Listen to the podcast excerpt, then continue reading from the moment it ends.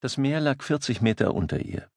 Doch sie konnte es in jeder Pore ihrer Haut spüren, schmeckte das Salz auf ihren Lippen. Es war alles durchdringend und unbezwingbar. Mit der Macht der Urgewalten donnerten die Wellen an den tiefroten Felsen. Die Gischt bäumte sich turmhoch über dem Wasser auf, der Lärm war überwältigend. Wenn sie hier in die Tiefe stürzte, würde sie nie gefunden werden. Alles andere war unvorstellbar, und doch stimmte es nicht. Man fand die Körper wieder. Irgendwann. Fast immer. In den späten Nachmittagsstunden waren Tag und Nacht nicht mehr zu unterscheiden. Alles verschwamm in einer gnadenlosen Düsternis. Aber sie liebte diese Stimmung. Es war wie ein Mantel, der sie umhüllte und nahezu unsichtbar machte. Niemand war unterwegs bei diesen Witterungsverhältnissen. Alle verkrochen sich in ihren Häusern, schlossen die Läden, sperrten den Sturm aus und Anna.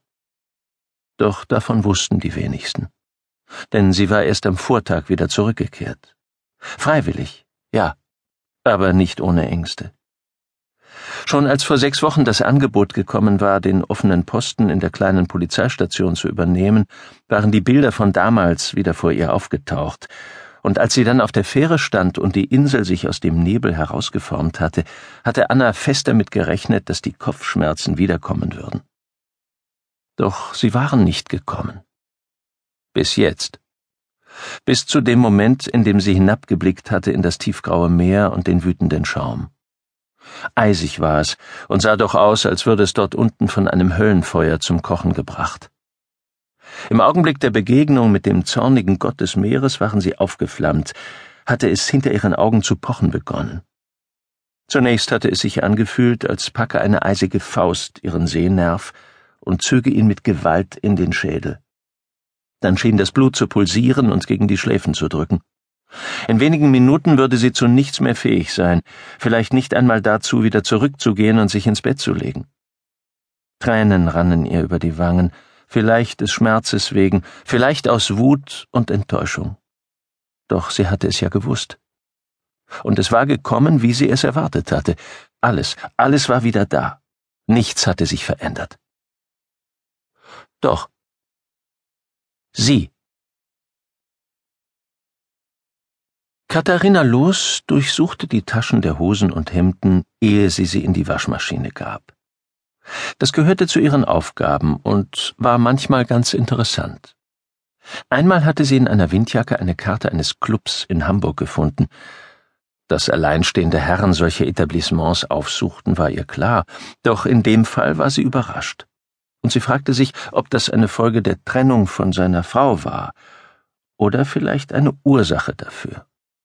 Immerhin hatte sie ihn vor einigen Jahren so plötzlich verlassen, dass selbst Katharina Los verblüfft war.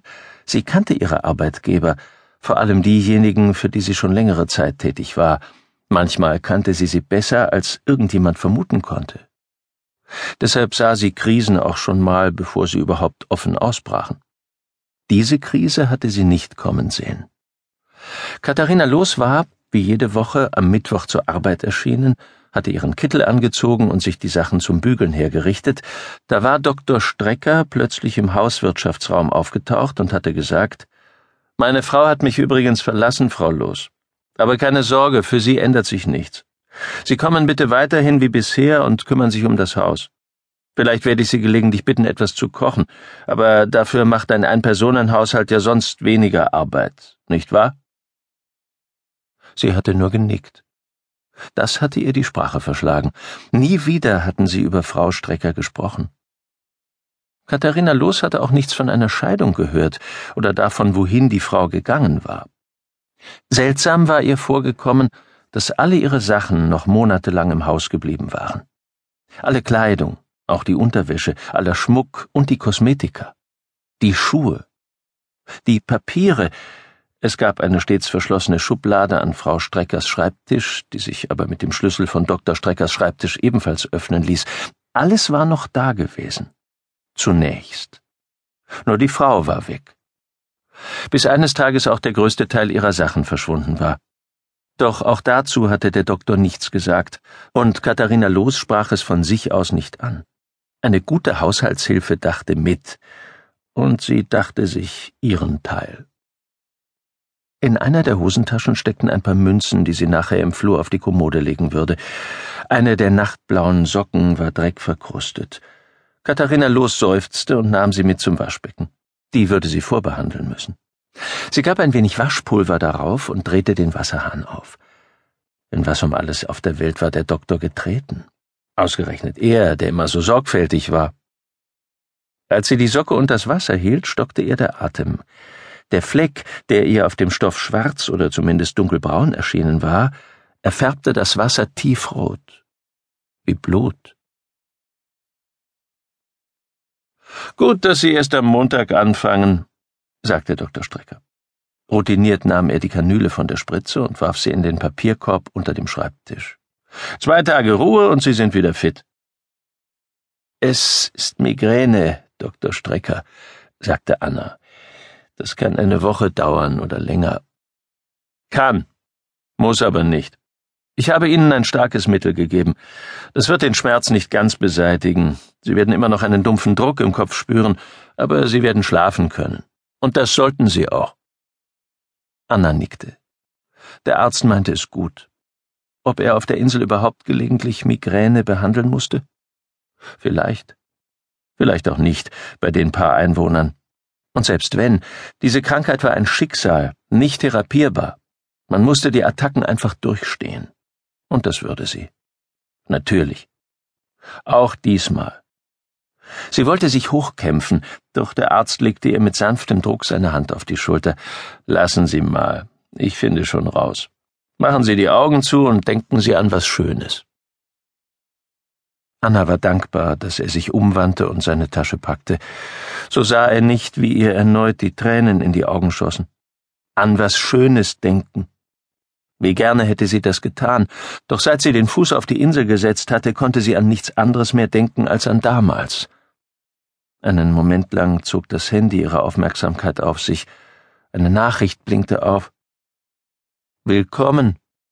Genieße diese Woche. Sie versuchte den Absender zu erkennen, was vor lauter Kopfschmerzen kaum noch möglich war, doch die Nummer schien ihr völlig unbekannt. Egal, sie wollte ohnehin nur noch ihre Ruhe haben. So, sagte der Arzt, ich bin weg. Gute Besserung. Nur ganz entfernt hörte sie noch, wie die Tür ins Schloss gezogen wurde. Das Mittel wirkte unglaublich schnell und schon war sie in einen willenlosen Schlaf gesunken, aus dem sie nur von Zeit zu Zeit aufschreckte, wenn sich seine Augen aus den diffusen Träumen heraushoben, diese wunderschönen grauen Augen, über die sich der trübe Schatten des Todes gelegt hatte.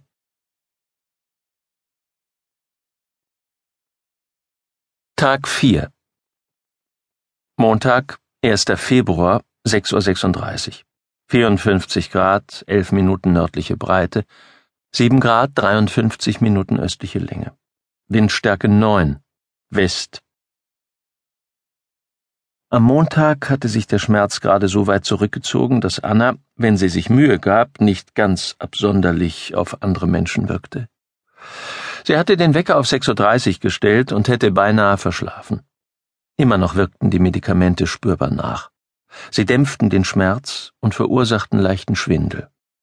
Vor allem jedoch hatte Anna das Gefühl, als wäre ihr Sichtfeld eingeschränkt, aber das konnte auch von der Migräne selbst kommen, die sich immer noch hinter dem Schleier der Betäubung in ihrem Schädel festkrallte. Sie würde das jetzt durchziehen. Es war mehr als freundlich gewesen, dass man ihr diese Stelle angeboten hatte. Immerhin hatte sie nur ein paar Jahre Berufserfahrung, da war die stellvertretende Leitung der Polizeidienststelle Helgoland ein großer Vertrauensvorschuss. Nun gut, es gab natürlich auch nur drei ständige Beamte und ein oder zwei Hilfskräfte. Trotzdem, sie war dankbar und sie wollte ihren Job gut machen. Sie würde ihn gut machen. Und deshalb würde sie an diesem Montag auch Punkt 8 Uhr zum Dienst erscheinen, egal ob sie zu 50 Prozent einsatzfähig war oder nur zu 40.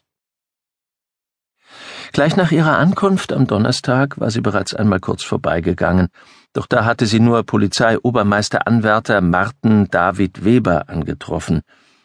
Es war ein eher gezwungener Smalltalk über alte Zeiten gewesen. Martin war zwei Klassen unter ihr zur selben Schule gegangen. Immerhin war sie ziemlich überrascht gewesen, woran er sich noch erinnern konnte. Ihre Zahnspange